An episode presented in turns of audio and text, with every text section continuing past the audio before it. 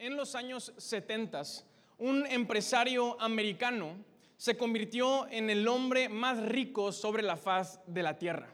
Un, empresario de Estados Unidos se convirtió en, el hombre más poderoso.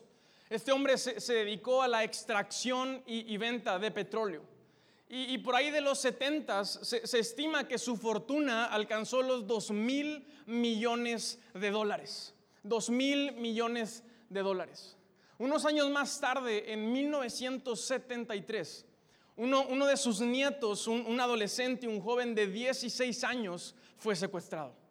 Los padres de, este joven fueron luego, luego con su abuelo, con el hombre más rico de la tierra, para que los ayudara con, el rescate. Y la respuesta de, este hombre fue la siguiente, tengo 14 nietos. Si el día de mañana pago un rescate, mañana tendré 14 nietos secuestrados. Pasaron cuatro meses. ¿Te, imaginas a, los secuestradores hablando con este joven? Tu abuelo es el hombre más rico de la tierra, pero también el más avaro, también el más codo, no, quiere pagar. Y, cuatro meses después, e, e, el abuelo toma la decisión de involucrarse, pero bajo sus condiciones. Y, busca a su hijo y le dice, voy a ayudarte. Voy, a, regalarte dos millones de dólares y te regalo esa cantidad porque es la máxima que yo puedo deducir de impuestos. Eso no cubre todo el rescate, entonces lo que falta te lo voy a prestar. Te lo voy a prestar con un interés del 4% anual. En otras palabras, ese dinero me lo tienes que regresar y me lo vas a regresar más intereses. Él dijo, es lo único, es lo único y lo último que voy a hacer por, por ti y por tu hijo. A partir de este momento están fuera los dos de mi testamento. Su, hijo pagó el rescate, su nieto fue, fue liberado. Y tres años después, en 1976, el hombre que llegó a ser el más poderoso de la tierra murió. Su hijo fue, fue, su nieto, perdón, fue liberado y este joven realmente nunca pudo superar ese trauma. Por, una parte, el experimentar un secuestro y, por otra parte, el saber que tu familia tenía los recursos. Y no solamente no estuvieron dispuestos a, usarlo, sino todo el problema familiar que esto ocasionó. Tristemente fue un joven que, luchó, batalló toda su vida con, con, la adicción a las drogas. Y a sus 24, 24 años, producto de una, de una sobredosis, quedó en coma.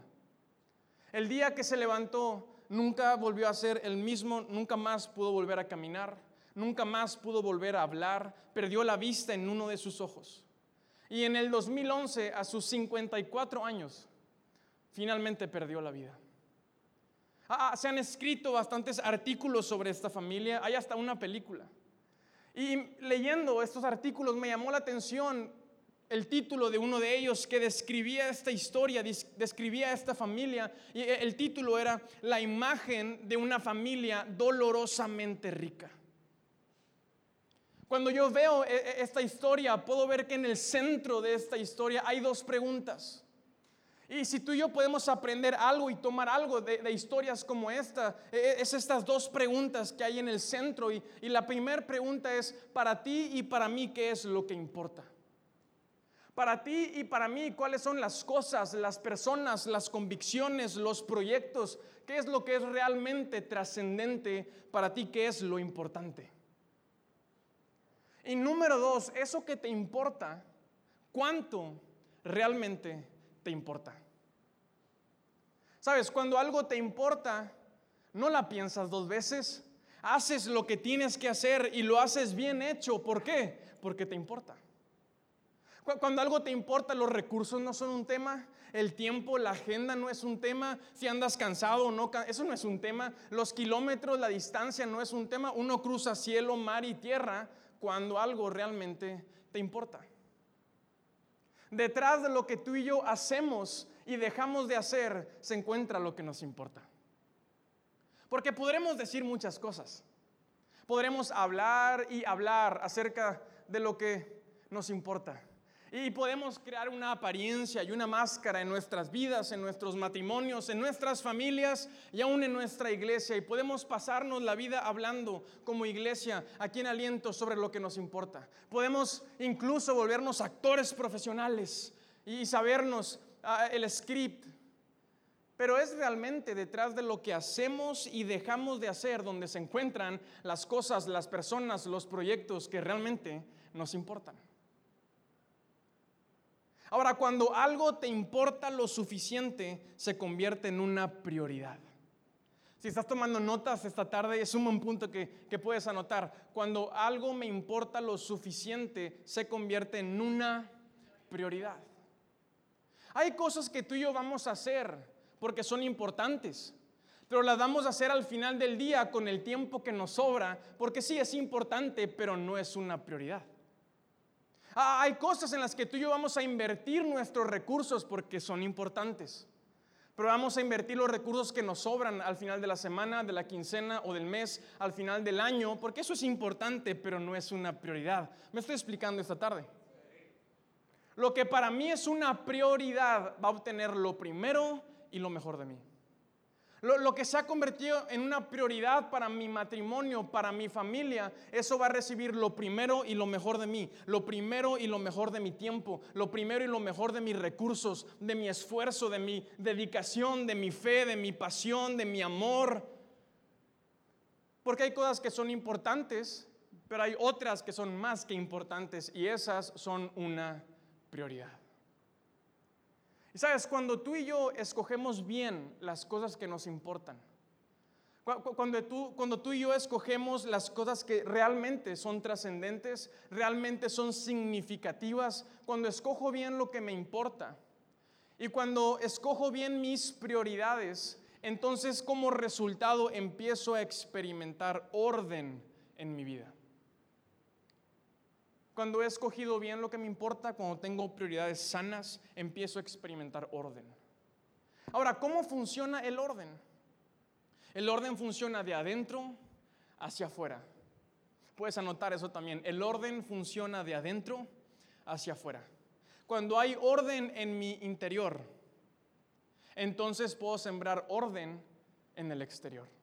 Cuando hay orden dentro de mí, entonces puedo sembrar y cosechar orden fuera de mí.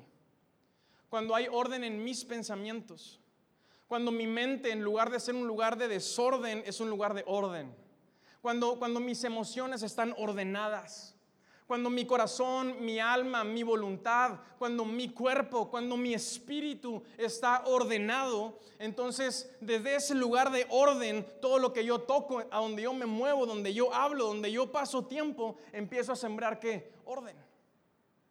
Y esa es la obra maravillosa que nuestro Dios quiere y puede hacer en nuestra vida. La Biblia describe a Dios como un Dios de orden. La Biblia dice, Dios no es un Dios de desorden, sino un Dios de paz. Y me encanta esto porque nos enseña dos cosas. Número uno, Dios no es un Dios desordenado, Dios es un Dios ordenado. Dios no habita en el desorden, Dios, el, desorden lo ordena porque Él habita en el orden. Lo vemos desde el Génesis, la tierra estaba como desordenada. ¿Y qué es lo primero que Dios hizo? La ordenó y una vez que estaba ordenada, Dios la vio y dijo, esto está muy bueno. Porque Dios no es un Dios de desorden, es un Dios de orden. Y número dos, el orden de Dios produce qué? Produce paz. Dios no es un Dios de desorden, sino un Dios de paz. Entonces, cuando tú y yo nos acercamos a Dios, y quiero hacer énfasis en esto, cuando nos acercamos a quién? A Dios, no a la religión, porque la religión produce religiosidad y la religiosidad mata la pasión, la religiosidad mata nuestra fe, limita nuestra adoración, mata nuestro gozo, nuestra alegría, mata nuestra libertad. Es Dios, el Dios de orden que produce paz. Cuando yo me acerco a Dios y, le abro mi interior, y no solamente creo en Él, sino le digo conscientemente, Dios, te abro mi vida para que hagas tu obra tu obra de orden en mi interior. Te abro mis pensamientos, mis emociones, mi alma, mi voluntad, mi espíritu, para que tu obra de orden se establezca. Jesús nos lo enseña en el Padre nuestro, oren de esta forma, venga a nosotros tu reino, hágase tu voluntad. El reino de Dios es un reino de orden, no un reino de desorden, no un reino de confusión, un reino de orden que produce paz.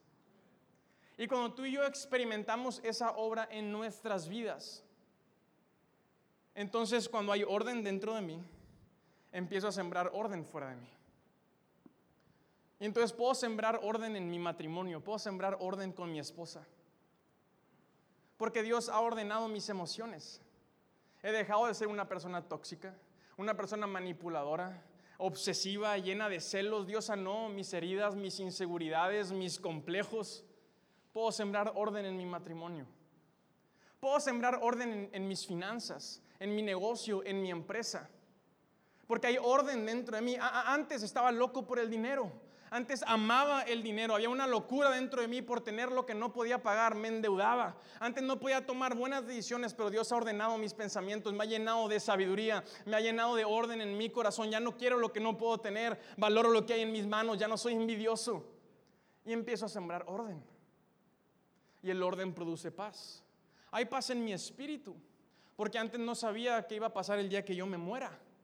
Antes no sabía si realmente existía un cielo o un infierno. Antes no sabía qué, iba a pasar el día de mi muerte. Pero ahora Dios ha sembrado orden porque su obra ha conquistado mi espíritu. Ahora tengo la seguridad que por lo que Jesús hizo por mí en la cruz, porque Él murió y resucitó, y porque lo creo en mi corazón y lo confieso con mi boca que Jesús es el Señor y que Dios lo levantó de los muertos en el momento en que yo me muera, pasaré una eternidad con Cristo porque mi nombre está escrito en el libro de la vida.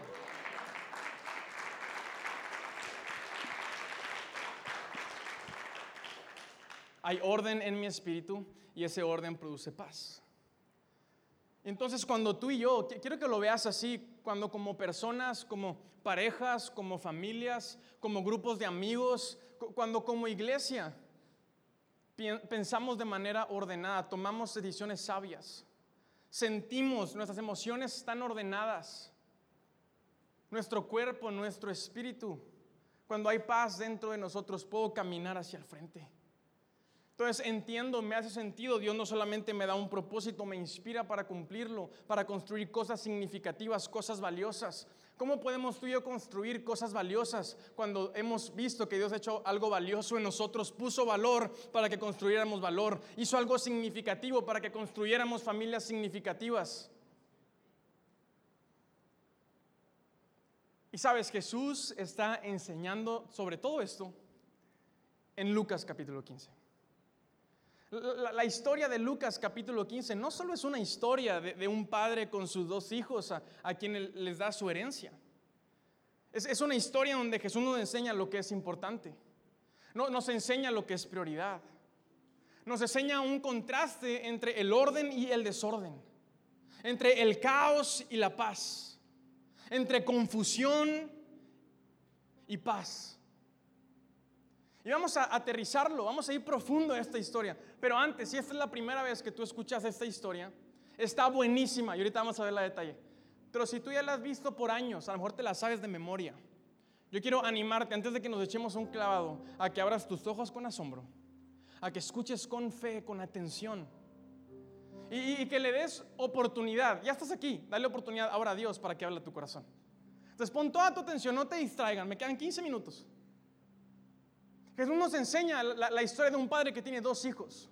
Y al hijo menor se, le ocurre esta grandiosa idea de sentar a su papá y decirle, mira papá, traigo estos proyectos y, siento esta corazonada.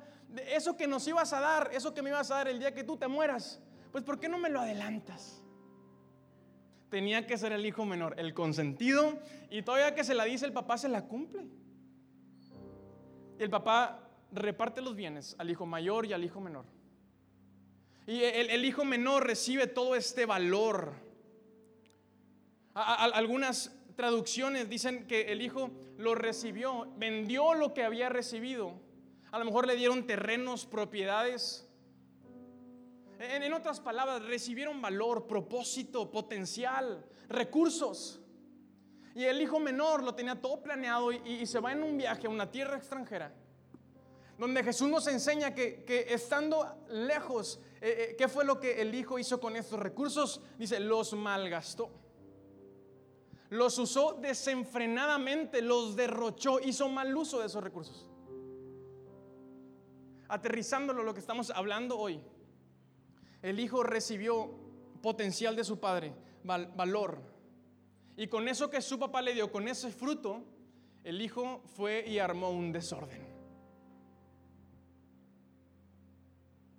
El orden es fruto de tener prioridades correctas. Es fruto de que te importa. Cuando hay desorden, nos damos cuenta en este punto de la historia que el hijo realmente nunca valoró lo que su papá le dio. Lo que su papá le dio no era importante para él. No era una prioridad, no ahorró, no invirtió. No, lo malgastó, lo derrochó, lo tiró a la basura. Armó un desorden con eso porque no le importaba, no lo valoraba. Y ahorita vamos a ver por qué no le importaba. Lo, lo malgastó y se quedó sin nada, no tenía ni siquiera para comer. Y justo en ese tiempo viene una crisis a esa ciudad en donde él estaba. Yo me lo imagino buscando trabajo y tocando puertas y en la calle a ver a quién me encuentro y a ver de dónde puedo, porque tengo hambre porque no tengo nada, porque tengo las manos y las bolsas vacías. Y dice Jesús que se, topó con un agricultor. Y yo me imagino que vio al agricultor y se le fue encima y no lo soltó. Leímos que lo tuvo que convencer.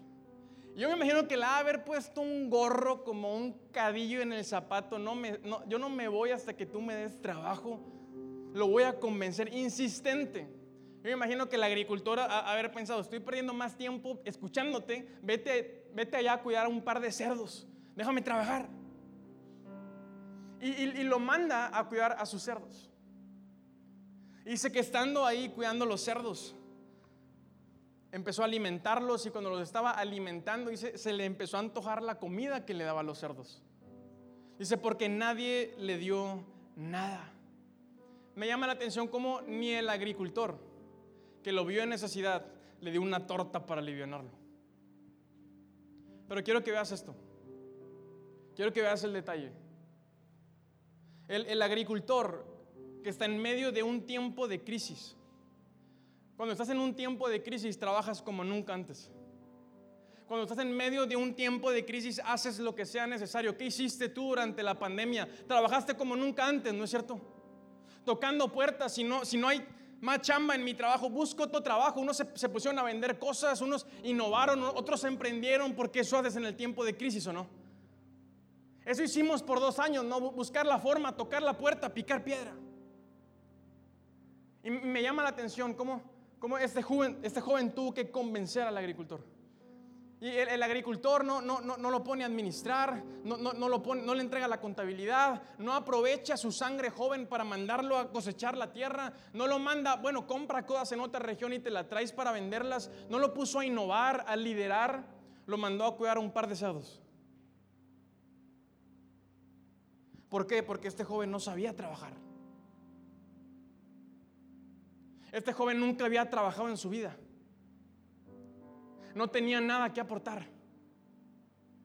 Venía de ser un holgazán en casa de su papá, un mantenido, venía de estar becado con su papá. Nunca le tocó sembrar con las manos y cosechar, nunca le tocó esforzarse. Lo mimaron desde niño, lo chiflaron, no sabía trabajar. Por eso lo mandaron y tuvieron que, tuvo que insistir, tuvo que convencer a alguien para que, para que te manden a cuidar un par de cerdos. No te dan ni una torta para alivianarte. ¿Por qué? Porque no tienes nada que aportar. Nunca había trabajado, nunca le habían costado las cosas. Ahora, ahora te da sentido porque nunca valoró lo que su papá le dio. Porque no valoras lo que tienes hasta que te cuestan las cosas. Empiezas a valorar los recursos, el tiempo, cuando te empieza a costar a ti mismo, ¿no?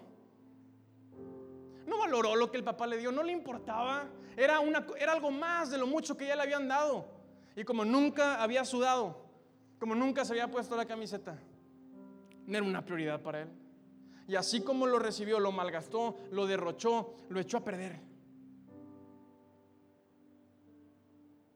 Y Jesús dice que en medio de, este momento, en medio de esa crisis, me encantan las palabras que, que, usó Jesús. Estaba este joven ahí deseando, mendigando el pan de los cerdos.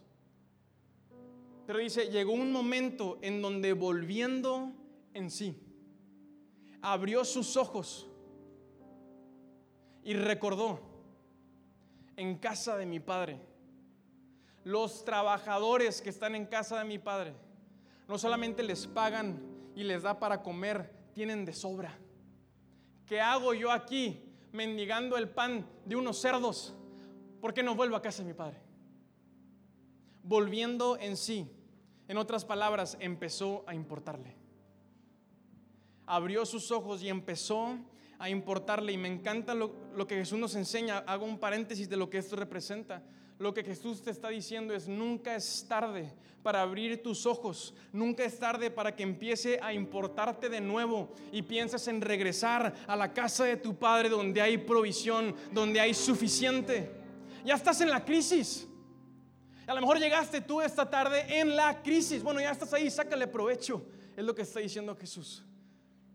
Nunca es tarde. A lo mejor tu trabajo dejó de importarte. A lo mejor tu familia, tus hijos, tu matrimonio. A lo mejor sigues casado, pero cuando fue la última vez que te importó realmente? A lo mejor tu cuerpo es tu salud. Dejó de importarte y Jesús te dice, nunca es tarde, vamos, abre tus ojos, vuélvete consciente de lo que se te dio, del valor, de los recursos, del propósito, del potencial que Dios ha puesto en tus manos. Y vamos, piensa en regresar a la casa del Padre donde hay suficiente, donde hay provisión, donde hay abundancia, donde hay lo que tú necesitas, pero tenemos que volvernos conscientes. Y empieza el proceso, este joven. Empieza a importarle. Y se volveré a casa de mi padre. Y le diré, papá, he pecado contra el cielo y contra ti. Ya, ya, ya no soy digno de ser llamado tu hijo. Cuando algo te importa, respondes con un corazón de humildad. Papá, voy a regresar y voy a, voy a confesar que ofendí a Dios, te ofendí a ti. Ya no soy llamado, ya no soy digno de ser llamado tu hijo. Y sabes, yo, no leo, yo no escucho mentiras en la declaración de este hijo. Lo, lo, que le había hecho a su papá, eso fue un golpe bajo. Eso fue un golpe bajo lo que hizo con su papá. Si no lo ves de esa forma, yo te invito a que hoy en la comida sientes a tu papá y le digas, papá, tengo una grandiosa idea. Traigo un par de proyectos por ahí. ¿Cómo ves si lo que me ibas a dar el día que te mueras? Pues de una vez, no perdamos tiempo, papá. Te va a dejar sin herencia y sin comida y vas a ver cómo te va. Dime tú si no fue un golpe bajo. Dime tú si no fue una bajeza. Dime, tú si no le faltó al respeto, si no, si no le faltó al honor pero hay un corazón humilde. Papá, voy a reconocerlo. Papá, la, regué y la regué olímpicamente y me equivoqué y, no estoy llegando a casa e, evitando el tema, no voy a evitar la conversación, no voy a ponerlo debajo de la alfombra, no voy a dejar que sea un tema incómodo por el resto de nuestras vidas. No, papá, hay humildad en mi corazón. Y yo puedo ver en el principio de la historia un niño arrogante un, niño condescendiente, un niño chiflado, gastando todo lo que su papá le dio, un niño orgulloso, un niño egoísta. Pero ahora en este punto puedo ver a un hombre que con un corazón humilde tiene los pantalones para regresar a casa y decirle, me equivoqué. Me equivoqué, la regué y aquí estoy delante de ti. No te lo va a decir alguien más, no mi hermano, no un trabajador, lo vas a escuchar de mí. Yo me equivoqué y aquí estoy parado. Cuando algo te importa, hay un corazón humilde. Y me fascina cómo termina. El hijo le dice, papá, hazme como a uno de tus jornaleros. Papá, dame trabajo. Yo puedo ver a un hijo que le está diciendo a su papá, no solo, no solo la regué, papá, aprendí la lección. Cuando estaba ahí con los cerdos, mis ojos fueron abiertos. Papá, me he dado cuenta que no sé trabajar. Me he dado cuenta que nunca he construido nada. Me he dado cuenta que nunca he aportado valor. Papá, hazme como a uno de tus jornaleros. Papá, quiero regresar a casa y quiero que tú me enseñes a mí a trabajar. Quiero trabajar bajo tu liderazgo. Quiero trabajar bajo tu cultura, bajo tus reglas. Quiero seguir tus órdenes. Quiero ser obediente. Quiero aprender como le enseñas a los jornaleros. Enséñame a mí, tu hijo. Vengo con esa humildad, con la humildad de aprender. Vengo porque quiero sudar la gota gorda. Quiero aprender a que me cuesten las cosas para el día de mañana El día de mañana poder tomar el fruto de mi trabajo, salir de tu casa con tu bendición, porque dejará el hijo a su padre y a su madre. Y un día, Padre, saldré de tu casa con tu bendición, con la frente en alto, listo para construir algo significativo, con lo que me he ganado, fruto de mi esfuerzo. Enséñame a trabajar, papá. Cuando algo te importa, tienes un corazón humilde y con esa humildad estás dispuesto a aprender. Es imposible aprender sin humildad. Uno tiene que primero reconocer con un corazón humilde que no lo sé todo. Y cuando hay humildad, cuando te acercas con humildad, empiezas en tu corazón, en tu mente a aprender. Me, llama la atención qué fue lo primero que este hijo le pidió a su padre. Lo primero y lo, y lo mejor, ¿de qué habla? De prioridad. ¿Qué fue lo primero que le pidió? No le pidió que lo perdonara. Padre, he pecado contra el cielo y contra ti. Ya no soy digno de ser llamado tu hijo. Le pidió perdón, reconoció su error, pero no le pidió que lo perdonara. Sabes, muchas veces tú y yo la regamos. Nos equivocamos y nuestros errores no solamente ofenden a Dios, sino nos ofenden a nosotros mismos, sino ofenden a las personas que nos rodean, que la mayoría de las veces son las personas que más nos aman y somos buenos para pedir perdón y pedir que nos perdonen. Y somos buenos para acercarnos. Y muchas veces nosotros somos los que insistimos, perdóname, vamos, perdóname. Y usamos la manipulación y, y, estamos ahí metiendo presión, perdóname, perdóname, cuando el que te perdone no es tu responsabilidad, es el de ellos. Tu responsabilidad es pedir perdón con un corazón humilde, pero ¿en qué momento se nos olvidó? Y estamos también insistiendo, perdóname, y perdóname, y perdóname. ¿Con qué cara? Con la cara que te acabas de equivocar. Cuando hay humildad en tu corazón, no estás manipulando, insistiendo en que, eh, eh, perdóname, perdóname. Te acercas con un corazón humilde, pides perdón, pero dices, enséñame, quiero aprender. Amor, la regué, me equivoqué, exploté, no te debí de haber, hablado así, te pido perdón. Y espero que el amor de Dios esté en tu corazón para que tú me perdones cuando tú quieras hacerlo. Pero vengo delante de ti, amor, quiero aprender. Enséñame, amor. Nunca había estado casado. Enséñame a ser más detallista, enséñame a tratarte con dulzura. Crecí en una familia de puros hombres, amor. Enséñame a ser delicado con mis palabras. Enséñame a, escuchar y, y prestar atención. ¿Qué es lo primero que el hijo le pide a su padre? ¿Cuál era su prioridad? Papá, enséñame. Quiero aprender. Cuando algo te importa lo suficiente, se convierte en tu prioridad. Y cuando eso es tu prioridad, tienes un corazón humilde. Y con esa humildad estás dispuesto, no importa cuántos años tengas, no importa de dónde vengas, no importa qué hayas logrado, no importa tus éxitos o tus trofeos, estás dispuesto una vez más, como si fueras un niño, a aprender.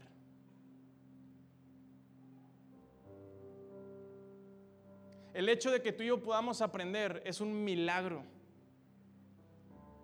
Cuando tú y yo aprendemos, no solamente adquirimos conocimiento, estamos adquiriendo herramientas, armas para pelear nuestras batallas.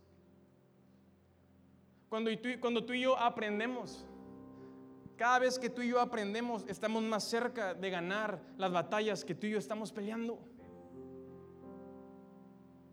Ahora yo te hago la pregunta esta tarde. ¿Qué es lo que te importa? Para ti, ¿qué es lo importante?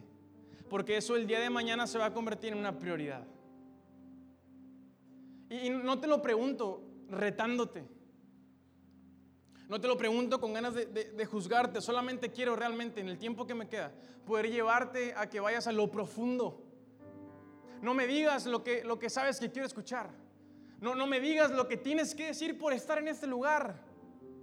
Deja a un lado la apariencia, la máscara, lo que, lo que está, el script que ya te sabes. Vamos, ve a lo profundo de tu corazón. Detrás de lo que haces y dejas de hacer todos los días están las cosas que te importan.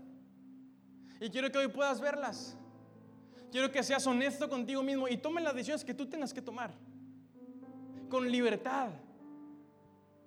Lo único que quiero es que puedas tener ese tiempo de honestidad contigo mismo y puedas darte cuenta qué es lo que para mí realmente es importante. ¿Cuáles han sido mis prioridades este año? Y, tú toma una decisión. Yo voy a animarte con todo mi corazón a, que escojas las cosas que son realmente trascendentes y que estés dispuesto a aprender.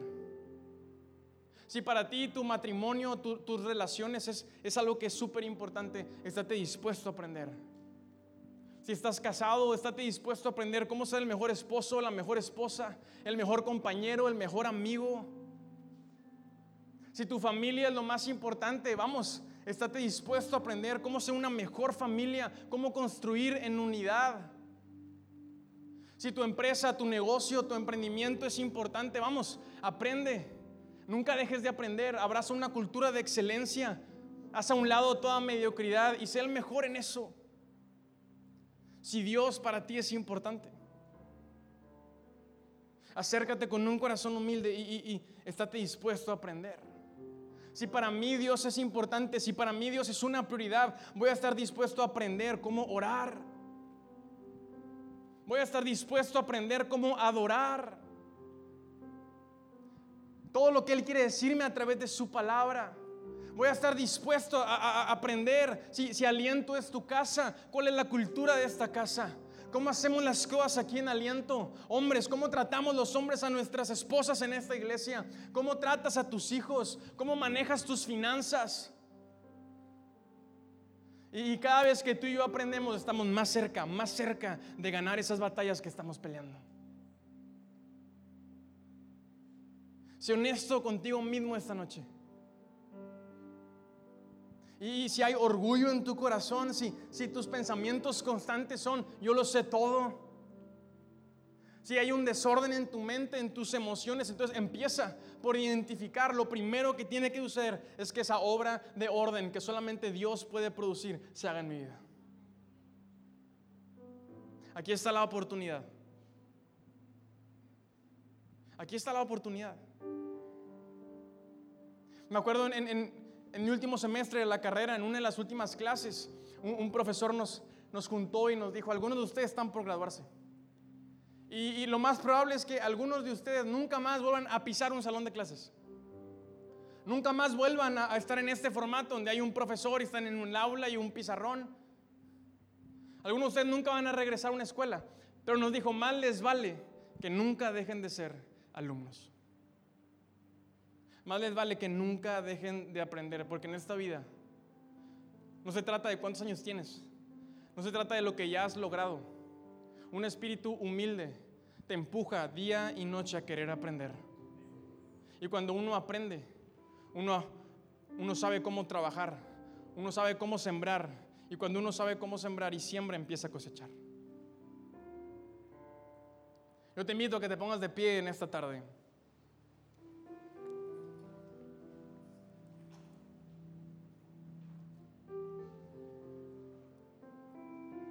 A veces no valoramos la oportunidad que tenemos de aprender.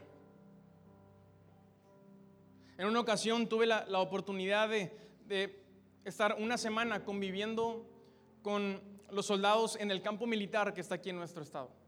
Y fui con un grupo de personas a, conocer el, el, cuartel, a conocer a los soldados, la cultura, el liderazgo, las instalaciones. Impresionante. Una cultura militar honorable. Y nos enseñaban las instalaciones y, tienen un campo especial de entrenamiento.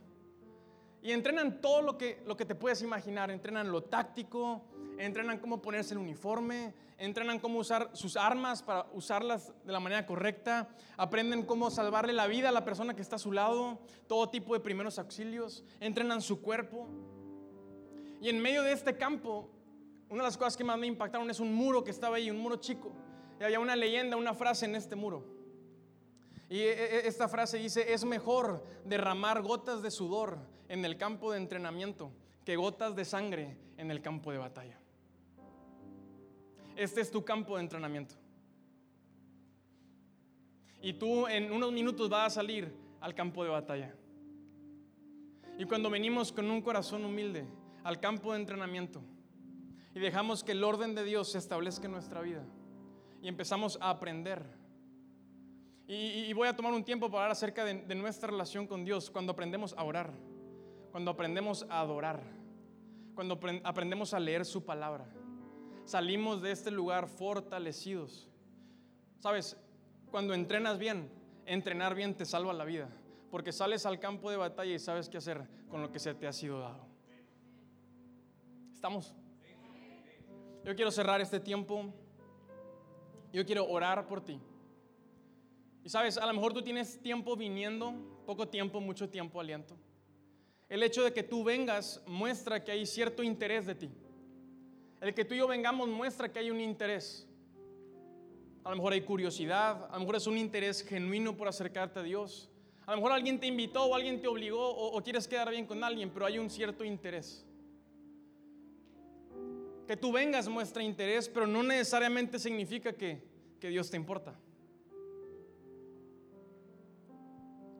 Cuando tú te comprometes con Dios, cuando tú, dejes, tú dejas que Él haga su obra en ti, cuando haces compromisos, haces sacrificios, no solamente es un interés, empieza a importarte. Y cuando algo te importa lo suficiente, se convierte en una prioridad.